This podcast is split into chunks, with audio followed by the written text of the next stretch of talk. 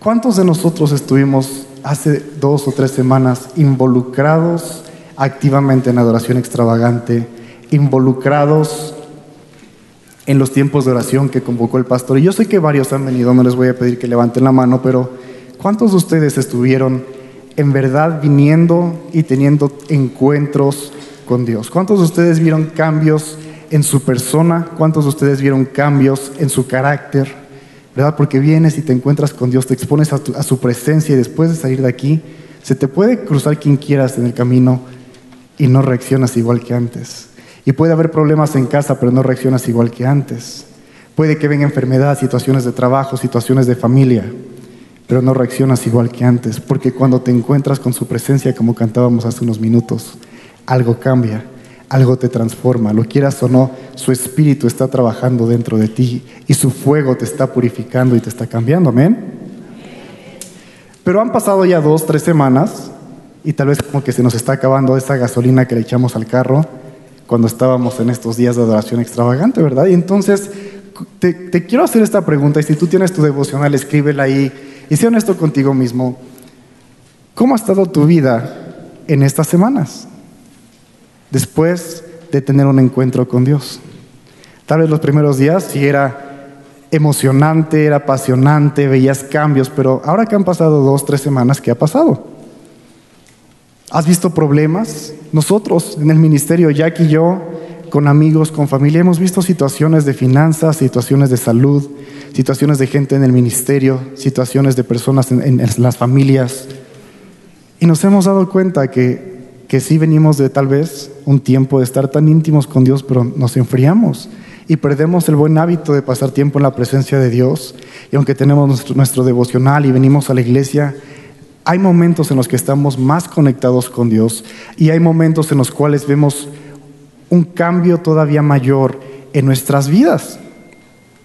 Y entonces, el día de hoy te quiero hablar acerca de encontrarte con Dios, encontrarnos con Dios cada día, encontrarnos con Dios intencionalmente, encontrarnos con Dios de una manera constante, ¿verdad? La iglesia te provee de muchas herramientas y empezando el año proveímos muchas herramientas para que puedas conectarte con Dios, pero ahora que ya acabó ese tiempo de adoración extravagante, de oración, ¿qué vas a hacer tú en tu casa? ¿Qué puedes hacer tú para continuar con esta constante relación, para estar siempre en la presencia de Dios. Y quiero que leamos un salmo, el Salmo 73, ven conmigo, abre tu Biblia en el Salmo 73, vamos a estar ahí el resto de este servicio.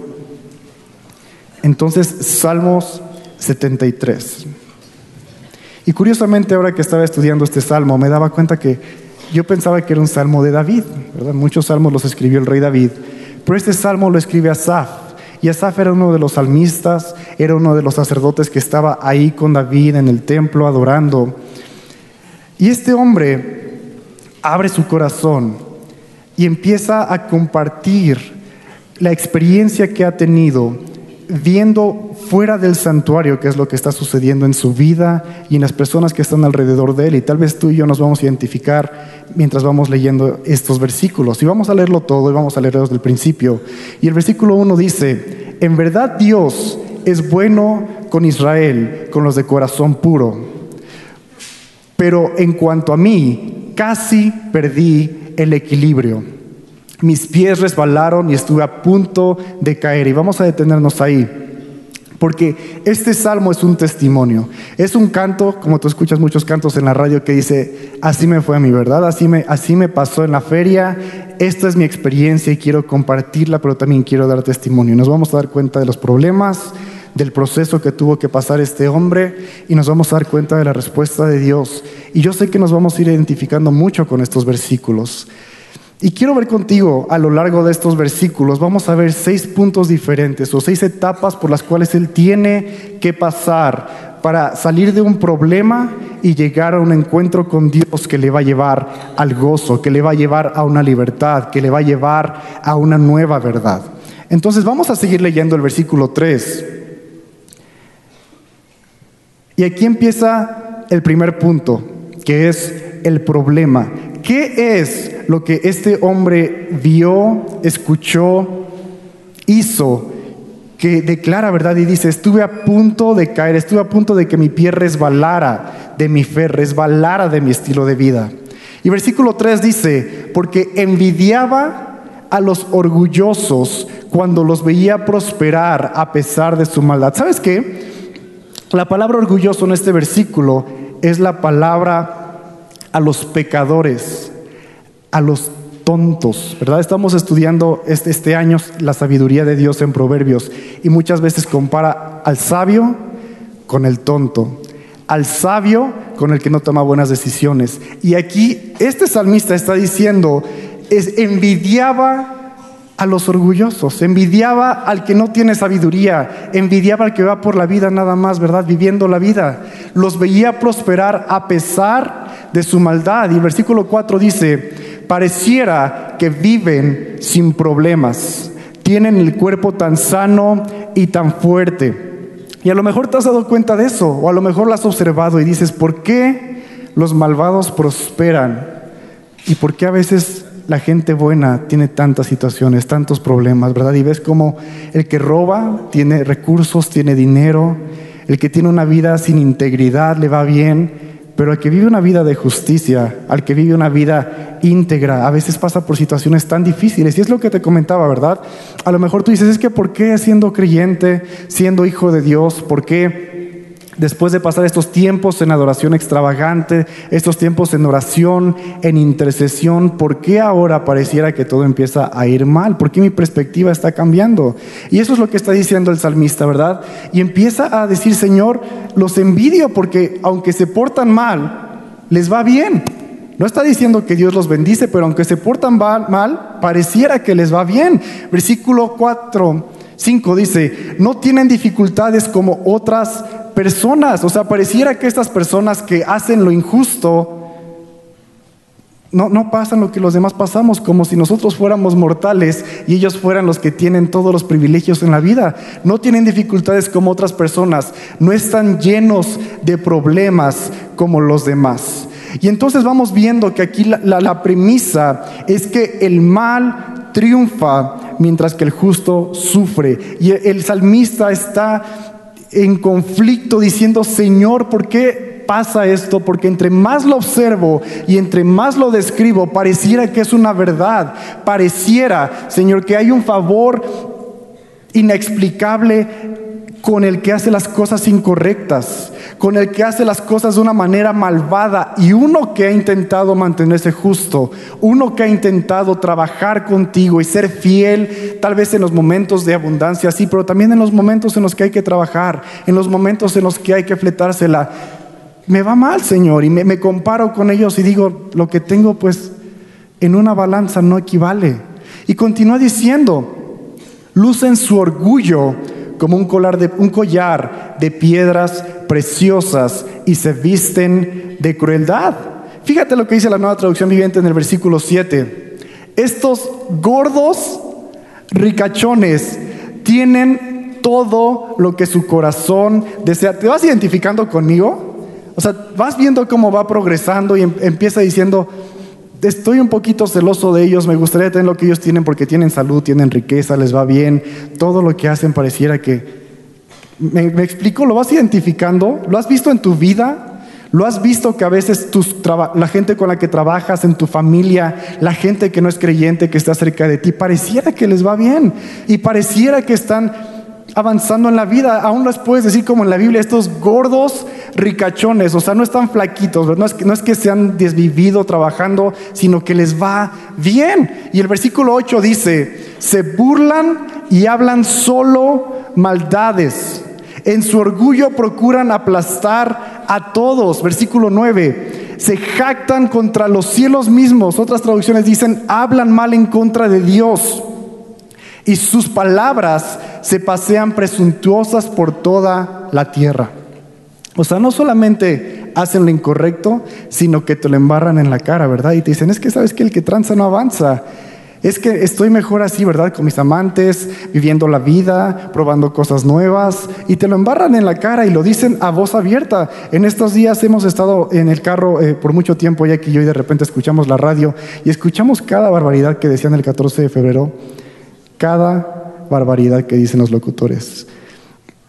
¿Verdad? Pero lo dicen así como si fuera algo, ve y prueba esto, y mira si no te gusta esto, entonces intenta esto, y hay tantas oportunidades, y lo hacen que suene tan padre, y lo hacen que suene tan exquisito, y lo hacen que suene como si fuera lo mejor del mundo. Aún dicen, ¿para qué te quedas con una sola persona? ¿Para qué guardarse? ¿Para qué esperarse? Hoy es el día de desbordarlo todo, ¿verdad? Y entonces escuchábamos cosas así, decíamos, es exactamente lo que está diciendo aquí el salmista. Se jactan contra Dios y presumen, sus palabras presumen lo maldad que hay en ellos, sus palabras presumen lo que está pasando en sus corazones. Versículo 10. Entonces la gente se desanima y se confunde al tragarse todas esas palabras, porque sabes, esta gente tiene una voz pública tienden hablar de su éxito, de sus logros en público y entonces la gente escucha, analiza y muchos en la balanza deciden, sí, tienen razón, tal vez comportarme de esa manera vaya a traer riquezas a mi vida, vaya a traer felicidad a mi vida, vaya a traer felicidad a mi familia, vaya a traer tranquilidad a mi situación, pero vamos a seguir leyendo lo que dice este salmo. Dicen estas personas, ¿y qué sabe Dios? ¿Acaso el Altísimo sabe lo que está pasando? O sea, no solamente hablan mal, se comportan mal, te, presumen lo que hacen mal, pero aún dicen, ¿y Dios qué? Dios no se mete conmigo, ¿verdad? Creen que están por encima de nuestro Dios y creen que están por encima de las leyes de Dios, del orden de Dios. Y el versículo 12 dice, miren a esos perversos. Y empezamos llamándoles eh, orgullosos, luego malvados, pero aquí ya les está diciendo, miren a esos perversos, disfrutan de una vida fácil mientras sus riquezas se multiplican. Y vamos a detenernos ahí. Miren a esos perversos. ¿Te has dado cuenta que el mundo le ha cambiado el nombre a los pecados? La Biblia le llama pecado a varias cosas. Y es muy clara, ¿verdad? Es pecado robar, es pecado matar, es pecado el que, el que se emborracha, es pecado el hombre que se acuesta con otro hombre. La Biblia dice que es pecado y no, no hay puntos de, de referencia ahí. Es pecado y lo es. Pero el mundo le ha cambiado el nombre a muchas cosas, ¿verdad? Y entonces no eres un borracho, simplemente eres una persona que se desestresa con el alcohol. Eres una persona que utiliza sustancias para salir adelante en la vida y está bien. ¿Cuántos hemos escuchado cosas así? Que tal vez en un contexto de iglesia suena ridículo, pero en la vida diaria, cuando no conoces de Dios, esto suena bien. Entonces ya no soy un alcohólico, simplemente soy una persona que usa el alcohol para salir de mis problemas, pero lo uso como una herramienta. El alcohol no me utiliza a mí. A lo mejor Eres una persona orgullosa, eres una persona vanidosa, eres una persona egoísta y entonces el mundo le cambia las palabras y dice, no, es que todos tenemos derecho a la propiedad, todos tenemos derecho a sentirnos importantes, es un derecho, exige tus derechos y la Biblia no habla nada de eso, ese es otro tema, pero tú y yo no tenemos derecho para nada, le pertenecemos a Dios. ¿Qué derechos puedes estar reclamando tú? Tengo derecho a esto. Tienes derecho a la vida eterna. Tienes derecho a ser llamado hijo de Dios. Tienes derecho a que veas la bendición de Dios obrar en tu vida, pero también tienes derecho a no verla y solamente en los cielos entender por qué no la viste. Pero entonces el mundo le ha cambiado el nombre a los pecados. Y te, te quiero compartir rápido una historia que leía en estos días acerca de una, una persona, una celebridad llamada Kim Kardashian. Y yo sé que algunas mujeres la ubican más, tal vez los hombres no la ubiquen tanto, pero esta, esta chica es una persona famosa en los Estados Unidos, viene de una familia de mucho dinero, tiene, eh, eh, o su familia tuvo un reality show que la hizo muy famosa a toda su familia.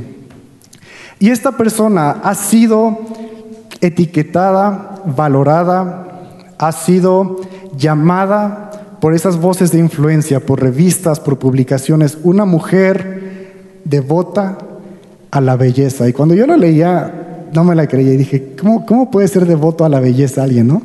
Y entonces empezaban a compartir, ya un Jackie y yo lo leíamos anoche. Esta chica se levanta todas las mañanas a las 4 de la mañana, 4 de la mañana, para empezar a hacer su cardio, empezar a hacer su ejercicio. Y luego tiene un cuarto de su casa que transformó para que sea un salón de belleza. Ese salón de belleza tiene todo lo que requiere para hacer eh, maquillaje, su cabello, transformaciones todos los días de, de su imagen. No solamente eso, pero todos los días o la mayoría de las veces tiene dos trabajadores, un estilista y un maquillista que llegan a su casa para ayudarle a prepararse para salir a la calle. ¿Vas conmigo? Le toma en promedio dos horas hacerse su maquillaje y su cabello. No sé cuánto toma a tu esposa o a tu mamá, pero estoy seguro que dos horas es una ridiculez. O sea, hay mujeres que se, maquillan en el metro, hay mujeres que se maquillan en el carro. Vamos caminando por aquí y hay mujeres en el carro todavía que están dándose unos retoques, ¿verdad?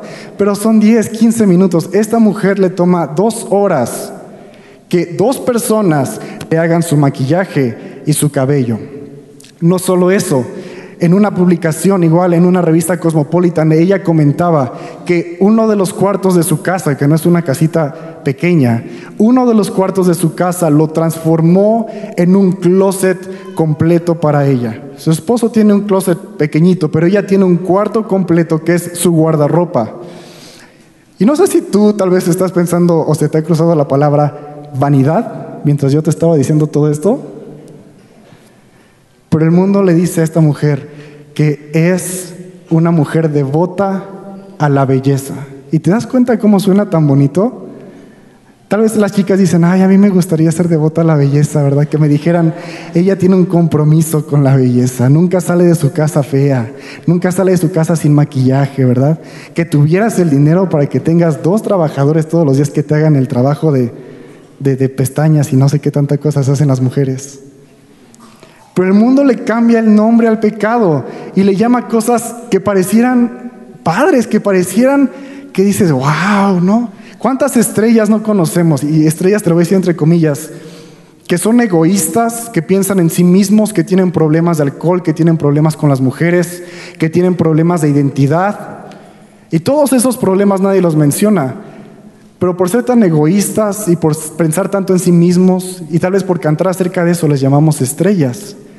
¿Verdad? Porque ¿cuántos de ustedes quieren ser, quieren estar hundidos en depresión?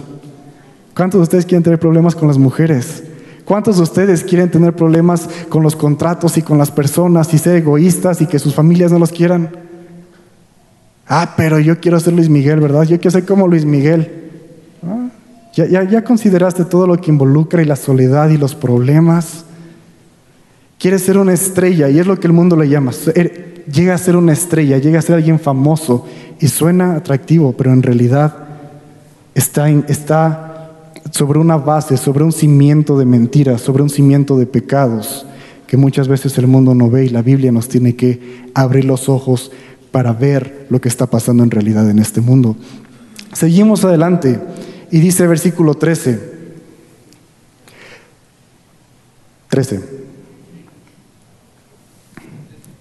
Conservé puro mi corazón en vano. El salmista está dudando de lo que ha hecho con su vida. O sea, el salmista dice, todos estos años he estado sirviendo a Dios, he estado alabándote, trayendo ofrendas, cantándote, y ahora está en conflicto y dice, todos estos años lo hice en vano. O sea, fue para nada porque en la balanza no está cuadrando. Me mantuve en inocencia sin alguna razón. O sea, seguí ciego con los ojos tapados esta fantasía o qué está pasando? ¿Por qué lo que veo parece tan real? Dice el versículo 14, en todo el día no consigo más que problemas, cada mañana me trae dolor. Si yo realmente hubiera hablado a otros de esta manera, en el versículo 15, habría sido un traidor a tu pueblo. ¿Cuántas veces has pensado, si tan solo hiciera una de esas cosas, me crucifican en la iglesia, el pastor ya no me dejaría entrar, me quemo cruzando las puertas de la iglesia? Por una de esas, ¿verdad? Por tardarme media hora maquillándome ya, pecado, vanidad, ¿verdad? Mujer que ya no es virtuosa, por una palabra, un robo, una actitud incorrecta. Y esto está diciendo el salmista, o sea, por una de esas que yo hubiera hecho, hubiera sido la vergüenza, hubiera sido un traidor aquí. Traté de entender por qué los malvados prosperan, pero qué difícil. Tú y yo llevamos 20 minutos hablando de por qué los malvados prosperan y es difícil. Y entre más hablamos, más, complicado se hace y más confuso se hace. Y a lo mejor lo empiezas a poner en la balanza de tu vida y dices, pues sí tiene razón el, el salmista, ¿no? Pero está en la Biblia. Pero vamos a seguir leyendo. El versículo 17. Y empieza la segunda etapa el segundo punto que quiero que empecemos a analizar en este capítulo de la Biblia, que es un encuentro con Dios. Anótalo ahí. El primero fue el problema, el segundo es el encuentro. Y en el versículo 17 dice, entonces, di conmigo, entonces, entré en tu santuario, oh Dios, y por fin entendí el destino de los perversos. ¿Qué pasó?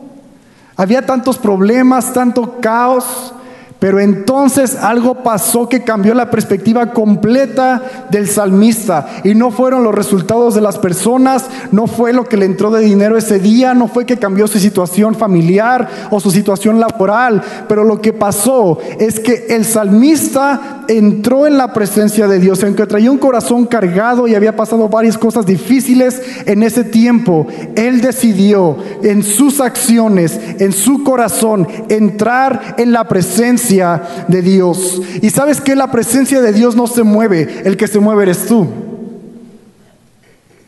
La presencia de Dios siempre está disponible para ti y para mí. En el Antiguo Testamento era una nube y la tenían que seguir, pero ahora la presencia de Dios está disponible para ti y para mí. En realidad el que se mueve eres tú con tus acciones, eres tú con tus actitudes. Somos nosotros como sociedad que creemos que somos una persona y hay una atmósfera dentro de la iglesia y debería de haber otra atmósfera fuera de la iglesia. Pero Dios no se mueve. Y el salmista se da cuenta de esto, de que ya se alejó mucho de la presencia en sus pensamientos y él decide, entonces camino, me acerco y entro a tu presencia. Y por fin entendí el destino de los perversos. Y cuando dice entendí, es un terror santo, porque cuando Dios te revela algo, si no te da terror, no, sé qué te puede dar cuando Dios te habla. O sea, Dios te puede decir te amo y, tiemblas y dices, Señor, gracias por amarme, por amarme tanto. Y te empieza a dar terror del peso de su amor. Y cuando Dios te revela algo, el peso de esa verdad es tan grande que solamente puedes tener terror en tu vida. Solamente, no es, no es temor, es terror porque es tanta la verdad, es tanta la santidad que hay en su santuario, que tienes que entender que Él está a punto de hacer algo en tu vida. Vamos a continuar leyendo versículo 18 y empieza otro punto aquí, que es la revelación. Ya hablamos del problema, hay un encuentro, viene la revelación que Dios trae, el peso que viene en la presencia de Dios. Versículo 18, en verdad los pones en un camino resbaladizo, y está hablando de los orgullosos, de los ricachones gordos, y haces que se deslicen por el precipicio hacia su ruina. Verso 19, al instante quedan destruidos, totalmente consumidos por los terrores. Cuando te levantes, oh Señor, te reirás de sus tonterías, de sus tontas ideas, como uno se ríe por la mañana, lo que soñó en la noche. Y el salmista empieza a entender y tiene un entendimiento tan pesado, tan profundo en la presencia de Dios, que la balanza pareciera que se rompe del lado de Dios ahora. Y entiende y dice, sí, parece entender mucho en esta vida pero ahora entiendo que no tiene nada guardado para la vida eterna. ¿Qué crees que pesa más en la balanza? Y dice, van a caer, un día se van a despertar. Parece que tienen una vida de ensueño, ¿verdad? Con las riquezas y la gloria y la fama. Pero como todo sueño, un día van a despertar y no acumularon nada para esa vida que es verdadera, que es real, que es eterna, que es en los cielos. Y el salmista recibe esta revelación solamente al entrar a la presencia de Dios. Entra a la presencia, se expone, Dios le muestra y entonces él recibe esta carga tan pesada y dice, Señor, No entiendo por qué estaba tan chueca mi balanza. No entiendo por qué puse mis ojos en el hombre. ¿Por qué me alejé de tu presencia?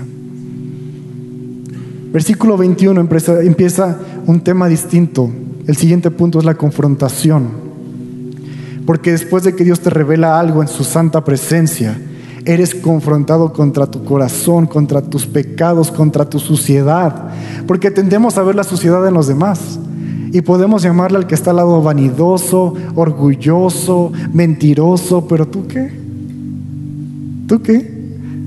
Métete unos segundos con Dios y vas a ver que todo lo que Dios te saca a la luz.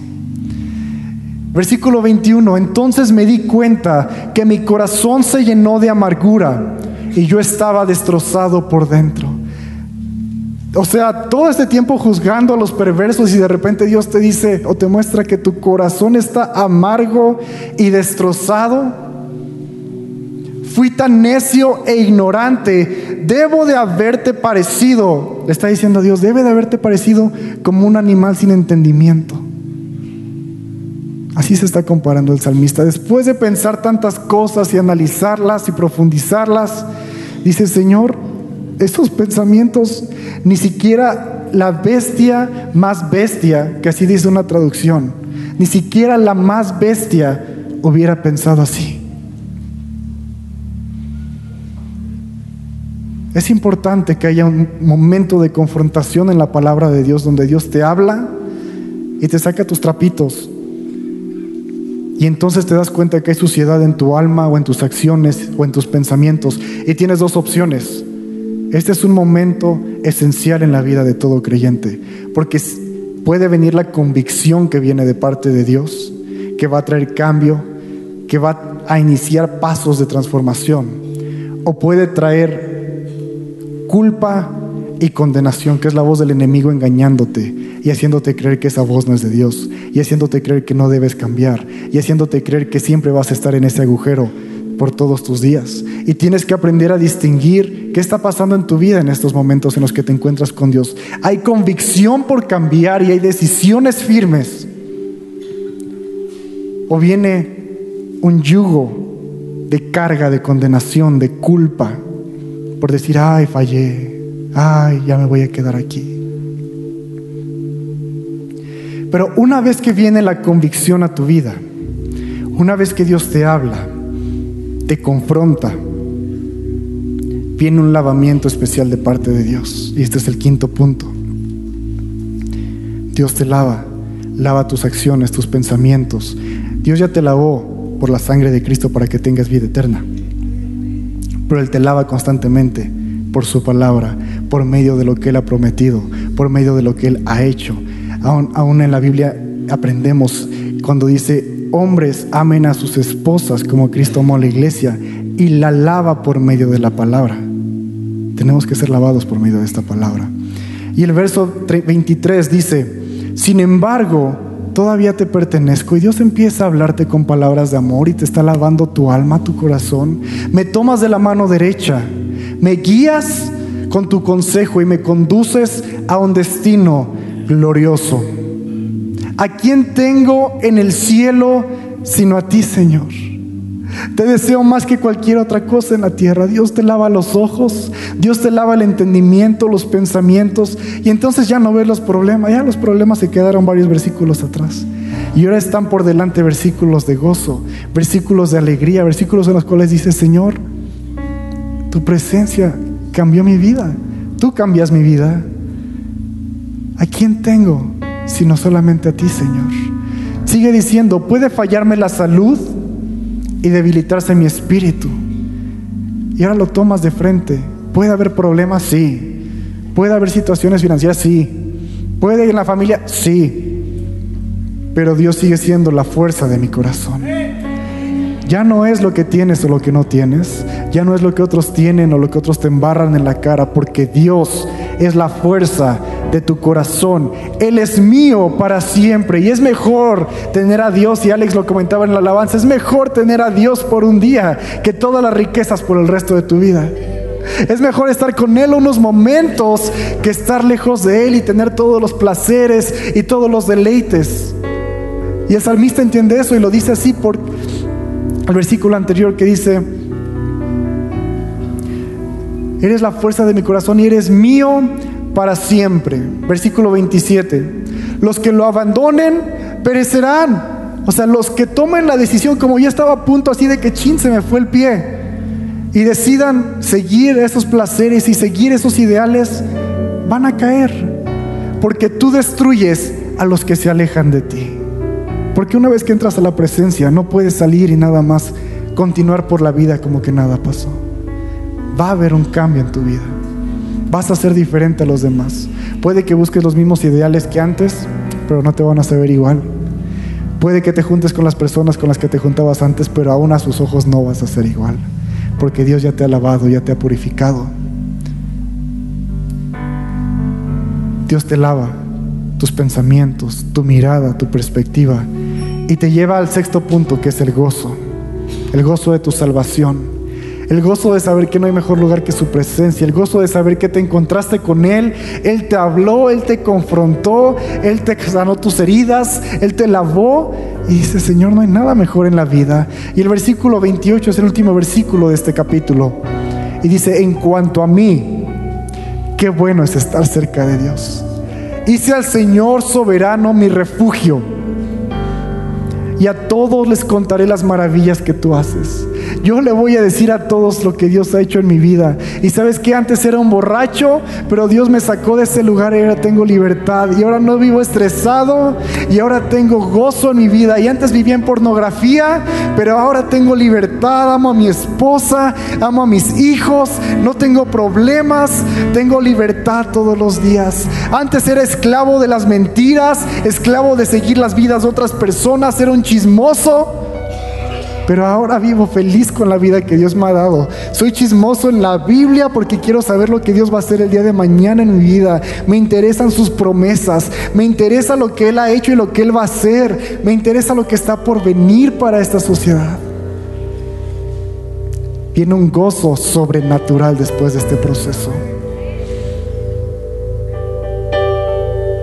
En tu vida y en mi vida vamos a ver problemas y tenemos que pasar por el encuentro con Dios, por la revelación y el peso de su palabra, de su presencia, por ser confrontados por esa verdad, ser lavados por Él, porque hay cosas que tú y yo no podemos lavar, solo Él puede lavar dentro de nosotros.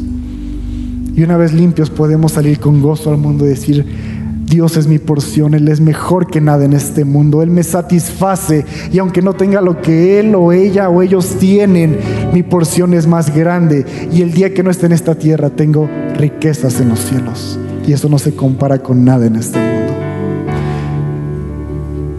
Quiero concluir y cerrar diciéndote esto, no importa el problema, necesitas un encuentro con Dios que te revele que te confronte y que te lleve a ser lavado, no por acciones, sino por su amor en Cristo Jesús, quien convierte la tristeza en gozo y el llanto en alegría. Amén. Ya para terminar, ya tengo mis números rojos. Quiero hacerte un llamado a ti, que te das cuenta, dices, sí, tal vez he pensado estas cosas desde adoración extravagante, mi vida ha cambiado. Y quiero que, pienses conmigo, ¿cuántas veces te bañas a la semana? ¿Una? ¿Los domingos en la mañana te bañas? Yo sé que algunos nos perfumamos un poquito más el domingo, pero nos bañamos el resto de la semana. ¿Cuántas veces te lavas los dientes? ¿Una vez a la semana? Conozco gente que todas las mañanas se levanta temprano y lava su carro con agua fría. Conozco gente que todas las mañanas se levanta temprano y lava su banqueta. Y lo que me cuesta entender es por qué no hay tanta gente que lava su alma todos los días con la palabra de Dios. Estás dispuesto a estar presentable por fuera y es una apariencia. Volvemos a la vanidad. Pero ¿cuántas veces al día te mantienes limpio? ¿Cuántas veces al día pasas por la presencia de Dios para que Él te purifique, para que lo que viste en el trabajo se quite, se separe, para que lo que pasó en tu familia se separe, para que la situación de temor, de preocupación se separe, porque constantemente el enemigo te va a estar atacando. El salmista no dice cuántos días ha estado notando esto, pero en cuanto empieza a adentrarse en estos temas, él dice, ya no voy a pensar en eso, voy a la presencia. Y no sé cuántas veces tú pasas estos pensamientos cada día pero cada vez que pasen, tú tienes que tomar la decisión de ir a la presencia de Dios y encontrarte con Él y que su presencia te cambie, te confronte, te lave. Y te quiero, quiero terminar con esto, con esta invitación. Así como te cuidas tu higiene personal, así como te bañas, así como tal vez lavas tu carro, así como le dices a tus hijos que se laven los dientes tres veces al día, después de cada comida debería de ser. Así cada vez que notes que te estás ensuciando en tus acciones o en tus pensamientos o en tu corazón, es tiempo de que digas, espérenme un momentito porque tengo que ir a lavar mi corazón y ponerlo delante de Dios. Amén. Así que si quiero que te lleves algo el día de hoy, es este principio. Así como te limpias todos los días, múltiples veces antes de comer, antes de saludar a alguien, antes de entrar a un cuarto, así igual, hazlo en tu alma y exponte a la presencia de Dios, exponte a su lugar santo. ¿Cómo lo puedes hacer? La iglesia te ha dado muchas herramientas y tú puedes hacer muchas más, pero tenemos un devocional. ¿Te sientes triste? Lee tu devocional. ¿Te sientes deprimido? Lee un salmo. Está tu Biblia a la mano. Haz un plan de lectura y enfócate todos los días. Lee un capítulo, lee dos capítulos. No importa si es poco o mucho. Lee un salmo. Te va a animar tenemos reuniones de oración, tenemos reuniones de varones, tenemos tiempos de alabanza, tenemos tiempos de enseñanza. Eso vas añadiendo a tu higiene espiritual. Aún puedes ver mensajes en internet, puedes escuchar música en internet. No sé si tú lo sabes y, no tenemos nada planeado de eso, pero en la semana lo voy a ver que esté listo. Pero tenemos listas de Spotify con las alabanzas que cantamos aquí. Si te gustan los cantos de aquí, los puedes escuchar en internet el resto de la semana. Tenemos mensajes e, en, en Spotify, tenemos podcast, tenemos YouTube, tenemos tantas cosas donde puedes seguirte edificando. Y si de repente tienes un día difícil, haz pausa y dile, Señor, háblame por medio de un mensaje, háblame por medio de esta alabanza y no cantes como si fuera un karaoke. A veces yo peleo con la letra aquí, pero no es un karaoke gigante. Toma dos, tres palabras y en base a esas palabras agárrate, créelas, escudriñalas y empieza a vivirlas. Ora en tus trayectos en la calle. Charlie nos hablaba de eso en estos días. En su, en su mensaje del miércoles él decía, pues, si, el metrobús se paró, pues, ah, saco mi devocional y lo empiezo a leer. Si voy en el metro, saco mi libro, un libro edificante y lo empiezo a leer. Llega tiempo a la iglesia, no llegues nada más al amén. Yo sé que algunos acaban de entrar, pero te la pasamos por hoy porque apenas estamos dando este punto. Medita en la palabra y en el mensaje que escuchas. Medita en las alabanzas que escuchas, no nada más las cantes. Ya aquí yo hemos hecho el, el hábito de tener siempre música reproduciendo en casa y nos cuesta unos pesos más al, mes tener música todo el día. Pero hemos descubierto que es diferente llegar a casa y que haya una alabanza y a veces venimos cansados, a veces nos agarramos del chongo, a veces nos peleamos con los del tráfico y llegamos y hay una atmósfera diferente y dos o tres palabras de esta alabanza nos dan como una flecha en el corazón y tenemos que tener un encuentro con Dios. Ahí, entrando a la casa. No nos queda otra más que encontrarnos con Él y que su verdad nos transforme. Así que llévate esto en tu corazón. Es importante estar expuestos y encontrarnos con Dios, no solamente un día a la semana, sino múltiples veces al día. Ponte de pie conmigo y vamos a hacer una oración para terminar. Padre, te damos gracias por este mensaje que has puesto en mi corazón. Y Señor, te pido que tú crees un hábito, así como hemos hecho el hábito de lavarnos las manos, el hábito de bañarnos, el hábito de arreglarnos, que traigas una higiene espiritual a nuestra vida, que traigas un balance a nuestro corazón, a nuestros pensamientos y cada vez que nos contaminamos, cada vez que nos ensuciamos, tomemos la decisión firme como el salmista de entrar en tu santuario ser expuestos a tu revelación, ser expuestos a ser confrontados, ser expuestos a ser lavados, Señor y saber que siempre vendrá el gozo al final de todo, Señor.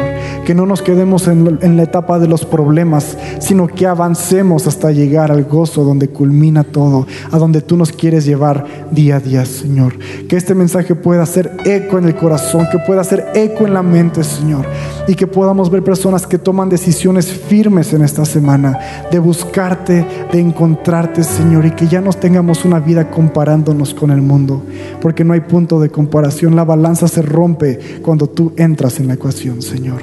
Te damos gracias por este tiempo. En el nombre de Jesús. Amén y amén.